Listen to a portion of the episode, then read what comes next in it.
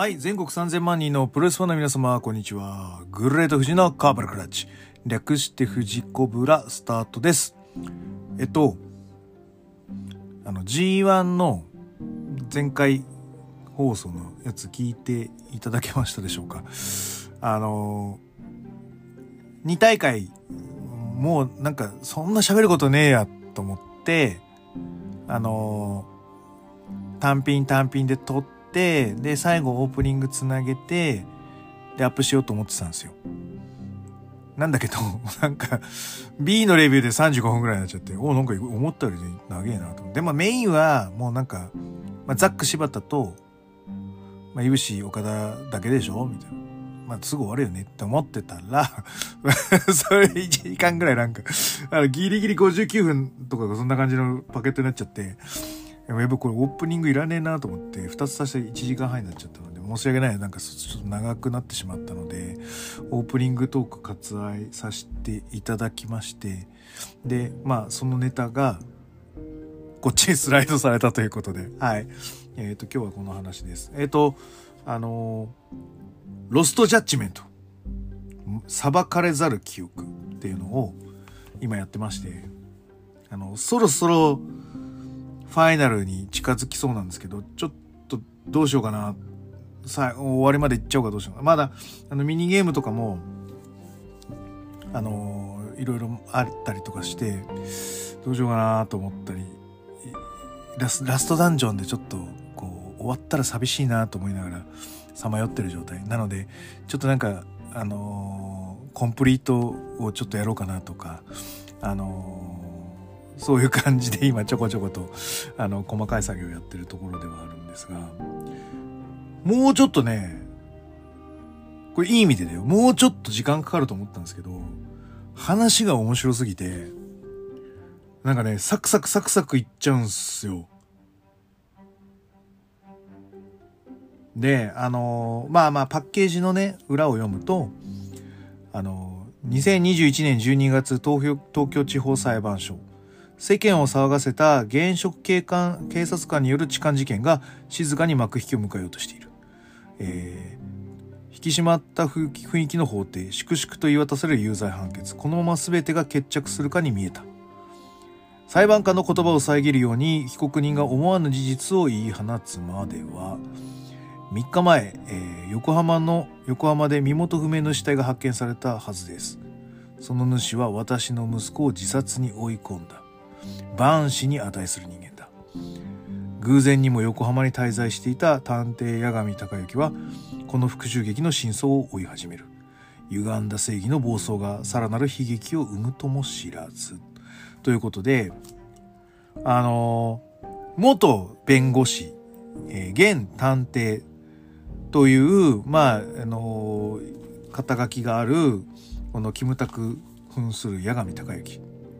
これがですね、まあ、いわゆる事件に巻き込まれ、あの裁判と、まあ、いわゆる推ミステリー、両方追っかけていくというですね、リーガルサスペンスとなってる、えー、龍が如くシリーズのスピンオフ、正当スピンオフになっております。で、えっ、と、その、痴漢現職警官が、その、放った不敵なその言葉を、この、三石健さん、これよくテレビ見ますよね、がやってます。はい。で、あの、えー謎の便利屋。ね、こいつが山本浩二。そしてですね、あの、不良半グレグループのですね、リーダーが玉木宏というですね。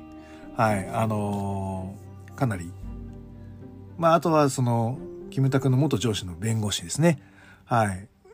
が、中尾明というですね、いい人材を使った、あのーゲームでして。で、やっぱ何よりちょっとストーリーが面白いですね。謎を追っかけていくと、どんどんこう、なんつうのかな。こう、新たな、こう、事実が判明していくとか、うん。あとは、その、人と触れ合うことによって見えてくる人間味であったり、人間性だったり、人の性格だったり、そこからまた推理が始まっていくっていう、なんつうのかな、うん、すごく引き込まれる展開になっております。で、その、ミニゲーム的なのも面白いですよ。その探偵がですね、まあ実際は、そのいじめっていう形なので、学校を調査しなきゃいけないですね。なので、えっ、ー、と、実際にはその、まあ、業者に扮して隠しカメラを設置したり、あとは、あの、なんだかんだで、その、学校の外部指導員という形で各いろんな部活に入っていくユースドラマっていう枠が新たにできるんですけど、これがストーリーが進んでいくことに、こういろんな部とかいろんなサークルに関わっていくんですね、その矢神が。これはまた、それぞれそのゲームが、別ゲームがあっ、楽しめる内容ですね。あの、前回の龍が如くセブンでは、あの、ケニー・オメガも言ってたように、ドラゴンカートというですね、あの、マリオカートみたいなレースがめちゃめちゃ面白かったんですけど、今回も、あの、暴走族のあの、レースとかはかなりゲーム性が高い内容となっています。あとね、俺はあんま苦手だけど、あの、ロボ部の、ロボットの、その、大会大会があるんですけどあれもねかなりなんつうのかな戦略性を持った動きをしなきゃいけないのでうん。いいと思います。あとボクシングがあったりね。結構いいの多いですね。はい。うん。なので終わらしちゃうのはもったいないなと思いながらもはい今終わらせるかどうか悩んでるとかなんかこうゲームやって G1 見てっていうのはなかなか、はい、あの大変ですね。あの、寝る間を惜しんでというか そんな感じでやっております。はい。えー、じゃあ、行ってみましょうかね。はい。この番組は、えー、健康プロレス所属グレート富士がプロレスやってる体の斜めから見た視点で見てしまうプロレスの試合の感想や、なぜ、何と湧き起こってしまう疑問の数々に関して、えー、妄想の仮説を立てたり、妄想の検証を勝手に探し出してしまう困ったポッドキャストです。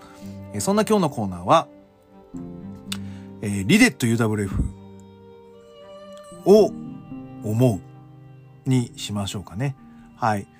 えー、っとですね、あの、旗揚げ戦、グレートの旗揚げ戦見て、リデット UWF の試合とかも、まあ一応見たりとかしています。で、えー、っとですね、ぶっちゃけ UWF ってそんなに得意じゃないっす、私は。その、プロレスグランドレスリングとかは好きなんですけどあの、まあ、そんなに総合系の動きとかはそんな知ってるわけではないのでうん。あのー、苦手まではいかないです。苦手まではいかないですけどすごく知ってるわけじゃないのとあと UWF がなんかツイッターで見ますよね。UWF 知らないのに UWF 語るなんて潜りだぜみたいな。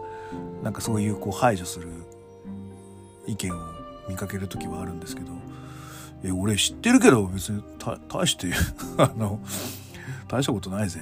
あ今のがすごいでしょ？技術も、うん、レベルも、うん、なので昔は良かったねの典型でしょうって思うんですけど、まあ、熱はあったんだろうねっていうところと。で俺はその UWF を追っかけてる感じじゃなくて単純にあの、テレビで新日見てるぐらいな勢いでしょ、多分。だから第二次 UWF の頃は、なんかかっこいいなと思って言いながら見てました。間違いなく。うん、それはある。小学校5年とか6年生が単純にかっこいいと思ってしまうぐらいの、そういう強烈な光はあったと思います。あの頃の前田明とか。うん、は絶対あった。うん、それは間違いないと思う。だけど、そんな裏のことなんか知らんし。流れも。でなんか知らん間になんか言うインターとか。あで藤原組。藤原組はえっ、ー、とリング設営とか確かバイトで行ったことあるな。石川祐希選手はまだ後ろ髪長い感じの頃ですよね。一番弟子みたいな感じで。いましたよ。はい。あだからその時はもうだから鈴木みのるとか船木はもうパンクラスになってますよ。の後の藤原組とかですよ。はい。言ってたな。とかだバトラーズバトラーズになってくんだそれで。ね。格闘探偵。えバトラーズは UWF でいいんすよね。とか池田大輔バチバチとかは UWF う？う？っていう。もうそんな程度ですよ僕の知識は。なんだけどリデット UWF は俺だからその田村のそういうなんつうのかな YouTube とかを聞いて面白いなと思ったプロレスあとは MMA でえっ、ー、と新たなジャンルとして格闘プロレスっていうのを流行らせたい。だから UWF っていう言い方をしてた。あジャンルがやっぱちゃんと違うんだっていう事実。に衝撃を受けましたよ。あ格闘プロレスっていうジャンルだったんですね UWF はと。うん。あの衝撃でしたねそれはそれで。でやっぱ見ててでいろいろまああってでまあ見てるんですけどあので駒島さんとかがなんかこうバッてやったりとかしてるのでいろんな人の意見とかは聞いたりしてる中でなんかちょっと、うん、思うことがあって、うん、ちょっと今日は喋ってみてようと思います。はい。まず第一のパートでいくと、ちょっと素人目から考えるリレット UWF の課題って何なんだろういうお話です。えー、ビジネスとしては、だんだん上向いていく、まあ、スケールが、まあ、対経費と見合ってないと続ける意味がないですよね。ということで、まあその、ジャンル自体がほぼ初みたいな感じになってると思うんですよ。いや、まあ、うん、言い方はこれは合ってんのかな。まあ、いや、間違ってるかもしれないけど、でも、格闘プロレスですよって言って、ここの市場を開拓しますよって宣言して開拓する人っていうのは初めてだと俺は思ってるんですよ。その、なんか、ハードヒットみたいに、なんか、曖昧な、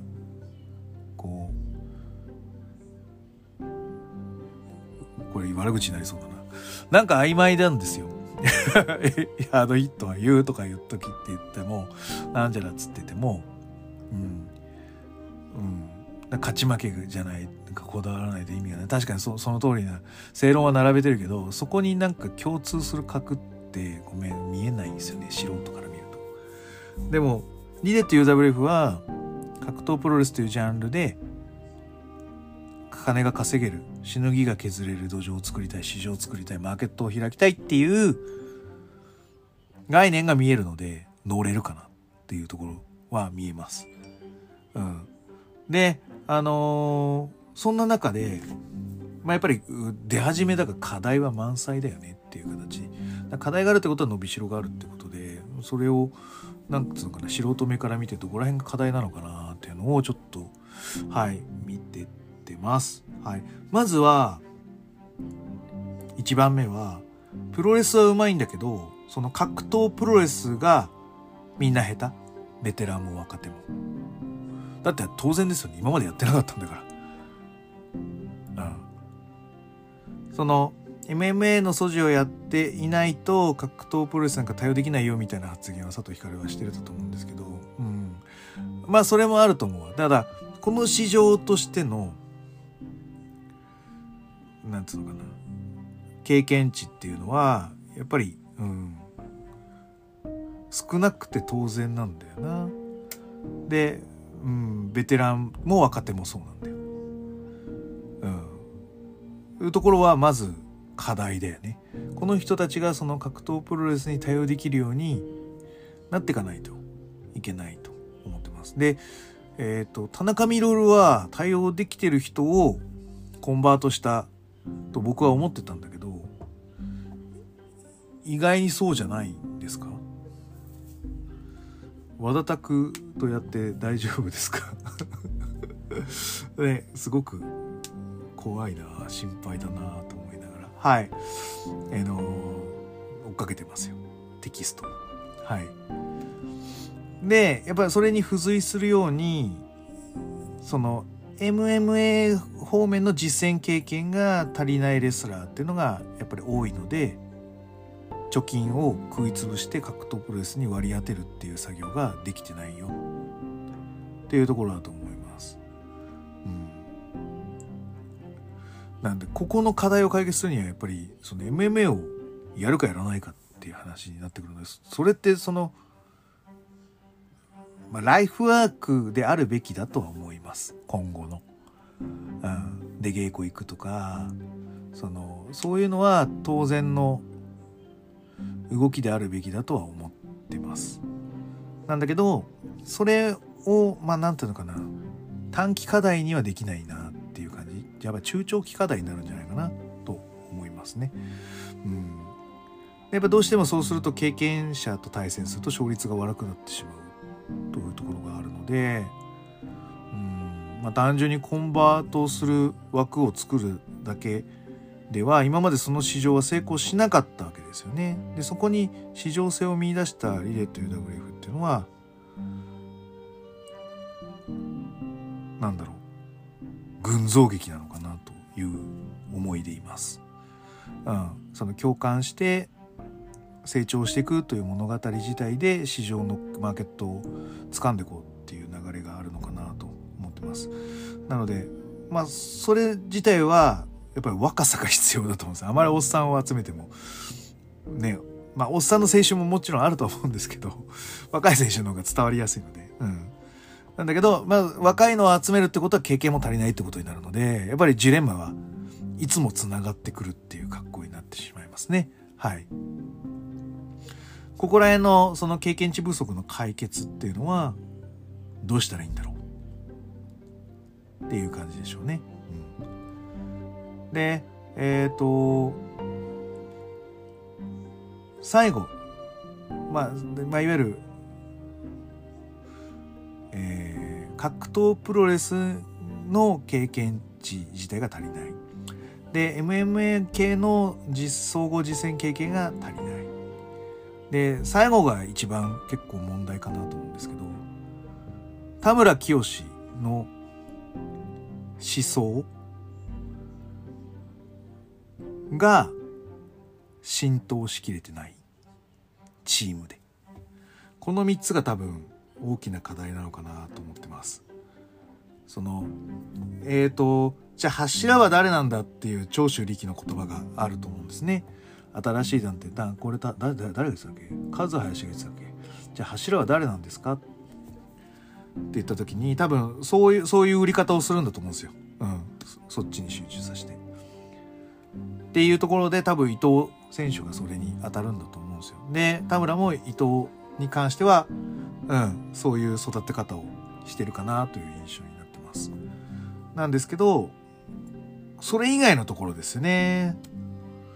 そのあの突っ込むまあ周りが突っ込みやすいコメントを出してしまう感じの田村清に対してあの、まあ、田村清のあれがひあの幅が広すぎるからなのか誰もそれをこう追随する2番手あの代弁する人がいないっていうのが僕はちょっとそれ松井大二郎さんがその役になるはずだと思うんですけど松井大二郎さんは多分それを、まあ、実践でとかあとは、えーと、そんな役回りをさせる側なので代弁者がいないんですね田村清の。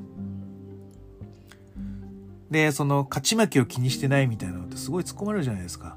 これに対していやいや違うぞと。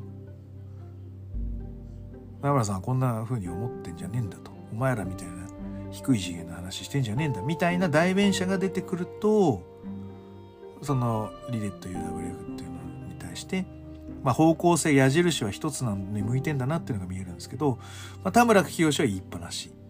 伊藤は頑張りますみたいな感じ。でみんなはみんななんか定点の点のまま線になってない矢印になってないっていう状態があってみんな田村清が引いてる矢印に俺もこの矢印だよっていうなんか何らかの発信やら表現をすべきなんですけどここができてないっていうのがあるのかな。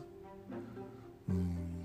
だってその勝ち負けは気にしてないみたいな発言もそうだけどその観客が強さに惹かれないっていうので格闘プロレスってジャンルは大丈夫なんですかっていうのが俺は問いたいんだよね。うん、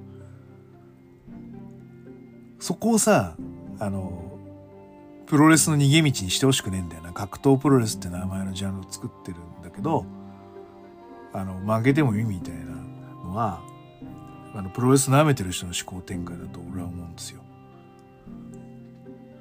プロレスこそ勝ち負け大事っすよ。いや負けて評価を受けるっていうのは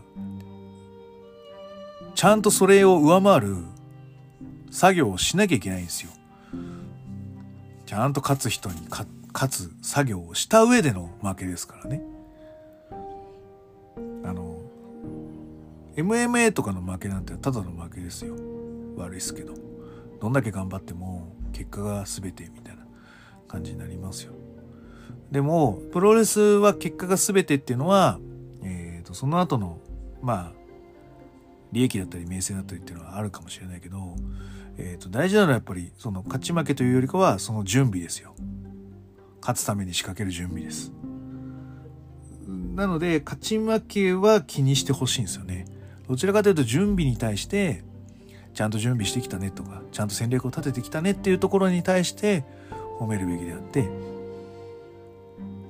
勝ち負け関係ねっていう言い方はやっぱりその勝敗を決するジャンルのエンターテインメントとしては言ってほしくないなと思うんだよな。というすり合わせをしながら矢印を向かってくっていうことをする人間がリレット UWF にはいないし田村さんに乗っかるよっていう矢印を持つ人も今はいないのでそこが結構、うん、矢印が太くなんねえんじゃねえかなっていうのが俺は課題だと思うこの3つの課題ね。じゃあその課題解決のために何をすべきなのかっていうのが、えー、経験の若いですら。経験者か。経験者。MMA とか総合とかそっち系の、えー、技術経験者がリデットの若手として新たな新戦力になっていくっていうのは一つの手だと思います。実践経験豊富みたいな。うん。まあだからうん野球的に言うとドドラフトドラフトでいいんだな。ドラフトとかね。金銭トレードみたいなですよね。うん、プロレスの方は結構金銭トレードしてるもんねあそこはね。だから、まあ、いわゆる総合格闘プロレス側の経験値を評価しての金銭トレードとかね。あのあとはスカウティングみたいな。ものは今後もしていってもいいとは思うんだよね。だから俺あの女子のあの子ああいうのはどんどんスカウティングすべきだと思う。タレント性あるからねあの子。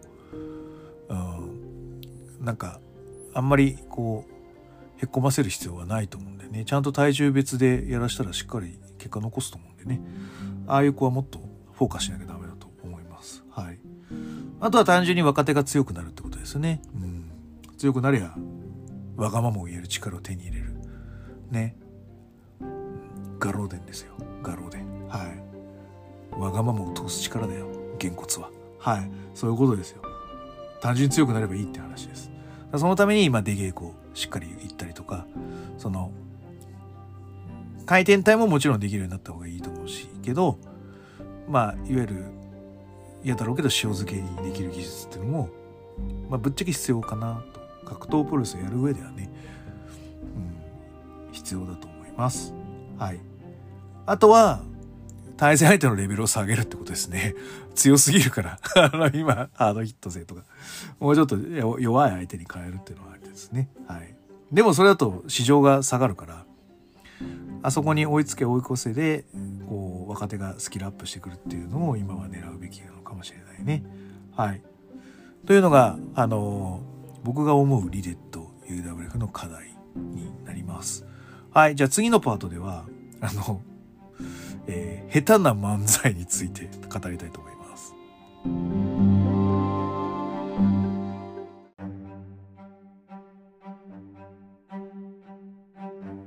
はいえーと続いてはですねあの田村清発言いろいろ話題になりますよねでもまあなんか話題発信っていうのはいいことなんじゃないかなですけどね。あでそこで出たあの下手な漫才っていうね。あの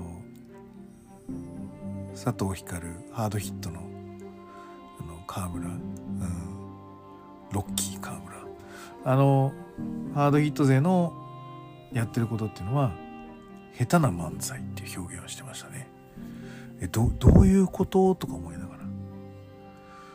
思いながら見てたんですけど。下手な漫才ってどうどう皆さんどう思いますか？下手な漫才。あー。でも m 1に出てる人がさた例えば面白くないなみたいなのあると思うんですけどでも何千組っていう中のファイナリストだからさなんかそれはそれでこの中では面白くないかもしれないけどまあまあそこそこ面白いんちゃうのって思う話だよね。だからなんかまあ下手な下手な漫才。でもテレビで露出するのを見るぐらいの漫才なんで。テレビで見てる漫才はうまくないなって思ったとしてもそこそこうまいんだろうな。っていう前提なんだろうな。う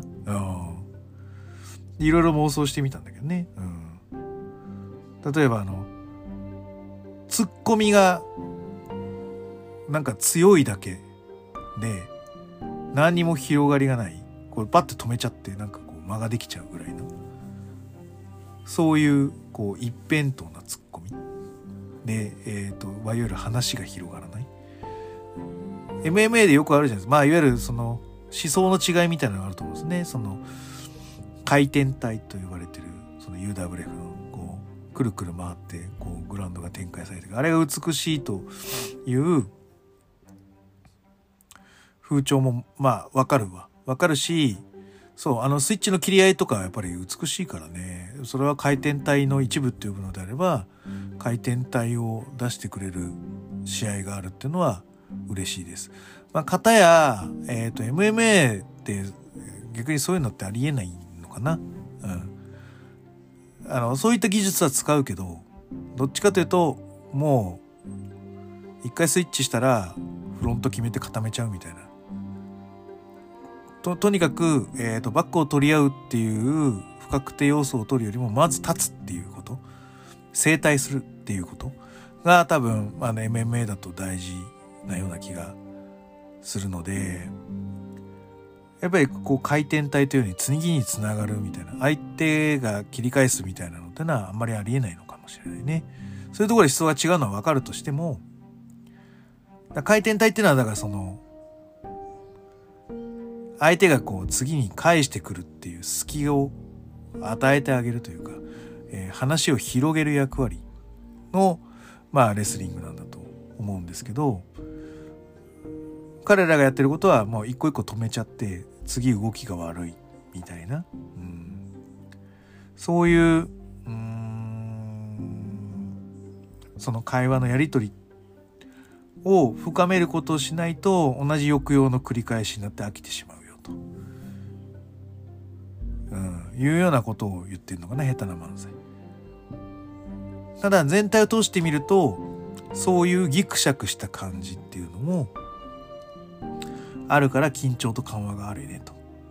単体で見ると下手な漫才だけど、工業を通して見ると、あの、見逃せないよねっていう言い方を してたんだと思います。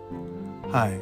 この辺のその一辺倒な、その逃げ道のない押さえつけみたいなのが、下手な漫才っていう言い方なのかなという想像してみたんだけど、どうなんですか？合ってんですかね？有識者 僕は素人なんですけど、有識者どう思うんですか？はい。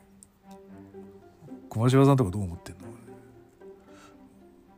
あとなんかそういう総合とか分かる人とかはどう思ってんですか？こういう、こういうその田村清が下手な漫才っていうことに対してじゃあ俺逆に言うと緊張と緩和のある漫才でイメージすると僕が頭に浮かんだのはやっぱりザック・セイバージュニアなんですね。ブリティッシュの動きっていうのもちゃんと必ずあの逃げ道みたいなのが何パターンかあってで、えー、とそこに A, A の逃げ道行ったら A のそのやり取りが発生して B の逃げ道行くと B のやり取りが発生してっていうそこの上で、えー、とザックはさらにスピーディーでスリリングな展開を出してくるしそこには必ずプロレスのロジックを元にしたあの型に最終的にはなってくるのでやっぱり逃げ道やら解消法とか対処法っていうのがあって、うん、でそれに独創性があるっていう形、うん、僕でいうその緊張と緩和のあるうまい漫才っていうのはザック・セバジュニアになるんだよな、うん、でもザック・セバジュニアはリレと UWF にいないのでやっぱ誰かがそれをやる必要があるんだよね、うんまあ、できるとすると多分その飯塚選手とかはできるんだろうけどそのウェイト問題っていうのがやっぱその格闘プロレスというのにはあるような気がするんですね。MMA っていうのは階級別が当たり前じゃないですか。で、プロレスでさえジュニアとヘビーって分けて、あの、ヘヘビーの、まあ、小結クラスはジュニアの横綱でも勝てないよと。には勝てないっていうあジュニアの横綱は勝てないみたいなそういう感じの流れにもなってるじゃないですか。うん、プロレスでさえそういうフラグなのに格闘プロレスに今そういうフラグがない気がするんですよね。そうするとなんか単純にそこで強い弱いっていうのはなんかかわいそうにもなってくるし、うん、誰かがやらねばいけないそういうのを気にさせないでも拮抗してるという表現の仕方をするのであればまあ、何らかの手こ入れが必要だよねって思っちゃいますね。はい。うん、で一方でさ漫才ってさなんかうまい下手というよりかはオリジナリティがあった方が楽しいものもあるじゃないですか。こういうのはリデット UWF ではなんか出せないもんなんですかね。まあ、たか例えば高俊とかって独創性があると思いません？その欧米かみたいなあの作ってくる。ねあの基本線は漫才みたいなやり取りだと思うんですけど必ず欧米化って言って止めちゃうじゃない？でも止めても、えーと、この欧米化がパターン化されてるのであればねあのそれをどんどん欧米化を広げていくっていうその逆パターンですね。ツッコミを広げていくっていうパターン。ね、都市の欧米化っていうのはみんなしてると思うんですけど、でも、タカのボケって覚えてる人います？いないでしょ？強烈にツッコミの方が残ってくっていう漫才の仕方になるんですね。これはこれで多分亜種だと思うんだよな。うん。で、欧米化をいろんなパターンで表現されてくがゆえの透かしだったり、ずらしだったりっていう、を、をタカがして、こう、欧米化を広げていくわけですだからこう、やっぱりコントローラーはタカなんですよね。ゲームメイクとか。かこういう作りもあるじゃないですか。プロレスの試合で行くと、なんだろう、最近で行くと、桜庭と鈴木小太郎の試合とかね。うん。欧米かってこう、腕ひしぎ、膝十字って言ってくる 桜庭に対して、いやいやいやいや、いやいやいやいやいや、いやいやいやいやいや、みたいな感じで、もう徐々に徐々にずらしていく、その、た、たかす、たか小太郎っていう あの、感じの試合とか、あの、そういうこう、うん、コントローラー的試合みたいなのも、うん、リデと UWF の試合の中ではあってもいいのかなと思ったりとか、うん、なんか想像はいろいろ広がりますよね。うん、ね。で、あの、ね、欧米かだけだと思ったら、その後南米かみたいなのもできるから、あの、あの、ね、サブミッションかと思ったら打撃合戦みたいなそういうのもあると思うので、あいいと思います。はい。なので、どうなの？うまい漫才、下手な漫才っていうのは、プロ、あの、リデット、格闘プロレスに例えると、皆さんどんなものになると思いますか？はい。これ募集したいと思います。はい。教えてください。じゃあ、続いては、もう一つ、行ってみますね。はい。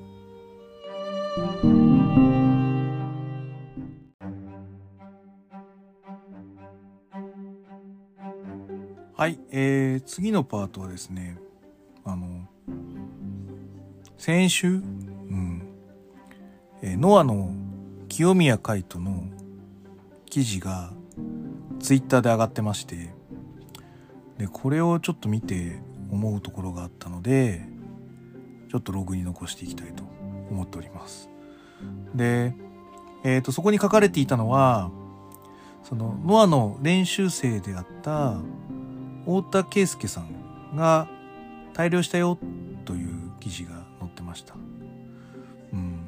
で、えっ、と、基礎体力をつけた後に、受け身の練習をやらせるんだけど、それが、まあ、いわゆるノアの求める規定に達しなかったというところで大量してもらったんだっていう記事でした。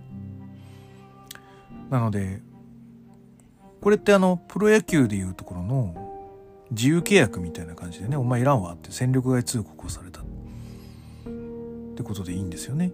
うん。だから、この、そうなんだよね。1年以上、セコンドについてて、いつデビューしてくれるのかなと心待ちにしていた太田選手が、うん、もう見れなくなってしまったというところにはなるので、まあ、なんでそんな練習生 心待ちにしてるのかと言いますと、まあ、学生プロレスの彼は、あのー同志というか、後輩だったので、ぜひ頑張ってほしいなと思ってました。団体は違うんですけどね。うん、団体は、あのうちの UWF とは違うんですけど、うん、彼は、その、馬並辰巳っていうレスラーでして、ツイッターで漢字で馬で、馬並みの勃起の、あの、辰巳の実は、あの、干支の実ね。うん。藤波辰巳の昔の辰巳ね。うん。馬並辰巳で検索してもらうと、まあ、ちょこちょこ出てきますわ。うん。学生プロレス出身の馬なので。えっ、と、僕はね、あいつが大学1年の頃に、スポセンマニアだよな。6人タッグとかで、なんか当たってんだよな。うん。すげえ、なんか、第一試合の、なんか、は、はし、なんか、本当オープニングマッチみたいな感じだったんで、全然絡み、ほとんどなかったと思うんだよな。なんか、稲妻レックライドとか食らったかな。もうそれぐらいだよね。うん。なんで、あまり印象に残ってない、おとなしい子っていう、うん、あのーまあ一年だからね、そんな発言できるわけがないんだよね。うん、感じだったんだけど、俺すごい印象に残ってるのは、彼が引退したぐらいの、えー、時期かな。あの、土曜の午前に、私あの、日曜日も練習してたんですけど、土曜日も練習してた時期があって、あの、土曜日の午前中、新宿のスポーツセンターに行くことがありました。はい。で、その時に、いつも彼はいるんですよ。で、昔のその頃だともう一人、あの、今、足を怪我して、復帰に向けて頑張ってる人も、確かスポセンの土曜の午前はいたと思います。で、えっ、と、そっちの人はあのトランプトレーニングみたいなのをこう黙々とやるんですね。あの、もうなんかもうトランプもう腕立てとスクワットととかあのそういうのをトランプトレーニングを黙々とそそっちの方人はやってて。である人はその弟子みたいなのを連れてあのひたすらスクワットをやるんですよ。でとりあえず1000回終わるまで。スクワット。っていう形であのやってたんですね。うん。であの1000回やった後はまあなんか他のメニューやったり。まあでもほとんど基礎体が結構主だったのをやってましたよ。だそれはそのノアに入りたかったからなのかな。やってた記憶がありますね。なんかちょっと物珍しそうなんで俺も隣でこうスクワットやるんですけど、まあ、400回ぐらいでなんかなんかもう 疲れてやめたみたいな感じで俺は途中でやめちゃうんですけどあの彼らは毎に毎週毎週スクワット1000回やってからみたいな感じでやってましたね。っていうのがあったのでもうなんか、もう、もうすでに尊敬しかないですね。その、練習生とかそんなのの前から、僕は。この、それがその、そう、太田選手な、太田さんなんですよ。ああ、馬並みだったので、その、ノアの練習生になるとかならない以前に、僕はもうこの人は尊敬の対象だったんですね。うん。で、なんだけど、なんか、趣味はさ、あの、偏っててさ 服装とかもすげえ昭和臭いんすよパンタロンとか履いてあパーマとかあの70年代とかに流行ったああいうやつですよ、うん、あの杉浦隆のツイートにたまになんか今時こんなセンスなんてっていうなんかそんなツイート流れてきた人があれが太田選手ですね。太田さんですね。はい。うん。なのでうん。そうなのよ。尊敬してるんですよ俺はあの人、うん、で彼はあの現役の時から、まあ、いわゆる UWF が大好きででサンボの教室とかも通ってたんだよね。出稽古みたいな感じで。うん。出稽古っつうかもうそそサンボの方主流でやってたんじゃねえかな。学生プロレスが出稽古なんじゃねえかってぐらいだと思うんだよね。うん。であの学生プロレスサミットっていうまああの年に1回3月ぐらいにあの大きな会場でやる学生プロレスたちのまあ総合意見イベントみたいなのが昔はありましてでそこにも、えーと、彼が出てるっていう記事があったんですけど、まあ、そこにはあの UWF が好き。よく見に行っている団体はハードヒットですと。書いてたんです。うん、そのぐらいそのまあなんつうそういう UWF 的な動きに関しては傾倒してて。で試合でも出てたりとかしました。うん、でそんなあの記事を見て佐藤光もコメントしてたことも見かけてますよ。うんまあ、そのぐらいそのなんつうのかな UWF が好きだったのにノアの練習生になるんだっていうのはちょっと意外でした。で彼一回ね、テスト落ちてんだよな。基礎体力。で、2回目とかで受かって、とかそんな感じじゃなかったかな。で、道場の寮にはまだ入れないけど、通いで、その、ガッツがあるみたいな感じで、なんとか練習生にたどり着いたみたいな、そういう確か感じだったはずです。はい。で、えっ、ー、と、ので、なんか意外だったんですね。こんなに UWF 好きなのに、真逆じゃん、ノアって。あ、な、なんでだろう。まあ、それは、まあ、稲村良樹ルートだと思うんですけど、うん。強くなるっていう意識のもと、それは共通だと思うので、うん、まあ、ノアでもいいかなと思ってたんですけど、で、その、行く前にはそのグレートにいる飯塚優選手とサンバの練習とかもしてたりしてたし、アマチュアプロレス、アマチュアプロレス、アマチュア格闘技のリンクスにも結構積極的に参加をしてたりしてたし、うちの健康プロレスのバサラ池内とはシングルを何回かやってる感じになってるので、あのー、やっぱりあの学生プロレス、アマチュアプロレスでは馴染みの深い選手でございました。で、2021年今年の初めに練習生の挨拶で3人3名リングに上がって挨拶してた中に太田くんがいたのはすげえ嬉しかったですね。首がすげえ太いんだよな尋常じゃない太さですよ。顔より太いんだよ首が。すげえなーって思いながら見てました。うん。いずれ稲村とは対戦すんのかなとか逆にタックで GHC タックのベルトなんか取っちゃうのかなとか、思ってたり妄想はしてたもんですけどあの清宮選手のね記事を見てねわあっつってがっかりって思いながらうん。うん。いても立ってもいられずにある人に LINE をしてしまいましたけどね。はい。やっぱりもちろんその僕がその全然昔から尊敬するだけの努力っていうのはもちろんしてたと思うんですよね。あの体あんな首作ってたりあの体作ってんだもん。絶対努力以外何者でもないよ。体嘘つかないでしょそういうところ。でも記事によるとやっぱ受け身がノアとしてノアのレスラーとして人様へお見せできるレベルでなかったのでまあ壁を乗り越えられなかったっていう表現になるのかな。高いよ壁が。さすがメジャー。さすがプロレスラー。さすがノアです。ああ。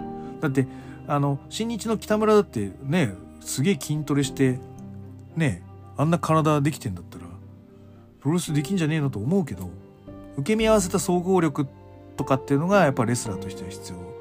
なのでそういう意味だとやっぱプロレスラーって高い壁なんだな。うん。ね。うん。なんでもう心折れちゃってるかな。いや連絡を取る手段はないので分かんないんですけど。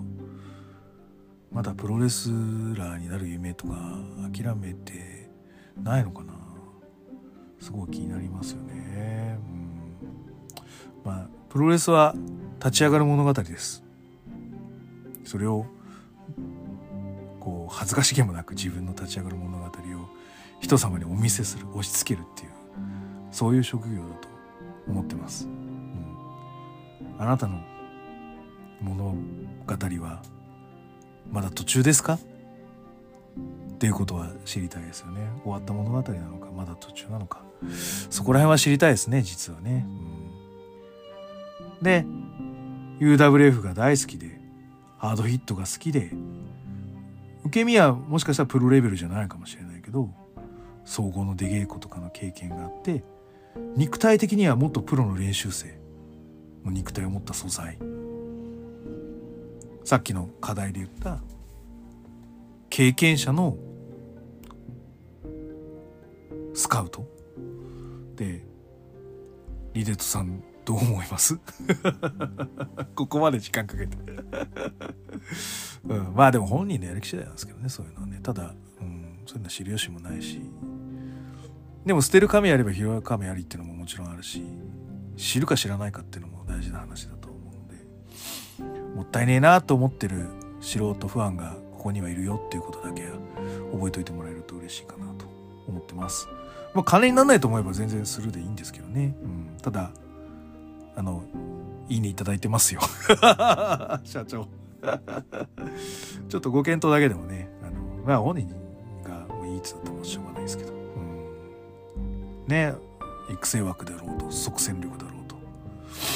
でも UWA が好きって人材はそうなかなか探せないと思うんですよね。元から好きだったみたいな人。そういう意味では貴重だと思うんだよなと思っててどうなんでしょうかね。というお話です。はいうんこんな感じで終わっていいですか？すいませんただそうもったいねえなと思った感情を喋っただけですけどねはいはい。じゃあ今日はこんな感じで終わります。グレートウジのコブラグラッチでは質問感想をお待ちしております。グレートウジの質問箱や Twitter、DM などどしどし送ってくださいね。また気に入っていただけましたらサブスクリプションの登録または定期購読のボタンを押してくださいね。はい。えっ、ー、と、今日はこんな感じで終わろうかな。